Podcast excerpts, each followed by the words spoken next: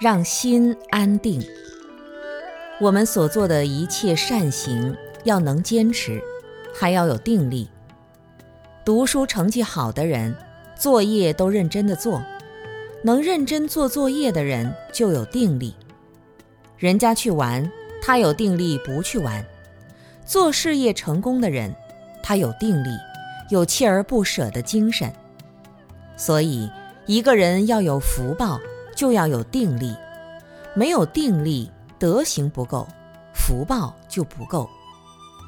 像大地很稳定，厚德载物，不会乱来地震，然后百草丛生，百鸟群集，实际上是它有稳定的功德。我们个人也是一样，如果能够身心稳定，则百福骈真。中国古人讲“家和万事兴”，就是这个道理。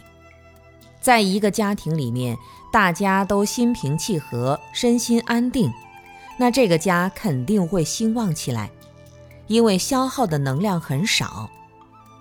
前面讲过，如果人安定下来，消耗的能量就很少，就很容易满足，很容易有幸福感。如果人消耗的能量很多，彼此互相消耗，互相埋怨，互相讨厌。结果家庭不幸，幸福感就没有了。孔老夫子的一些说法也是不错的，那是古圣先贤的教育。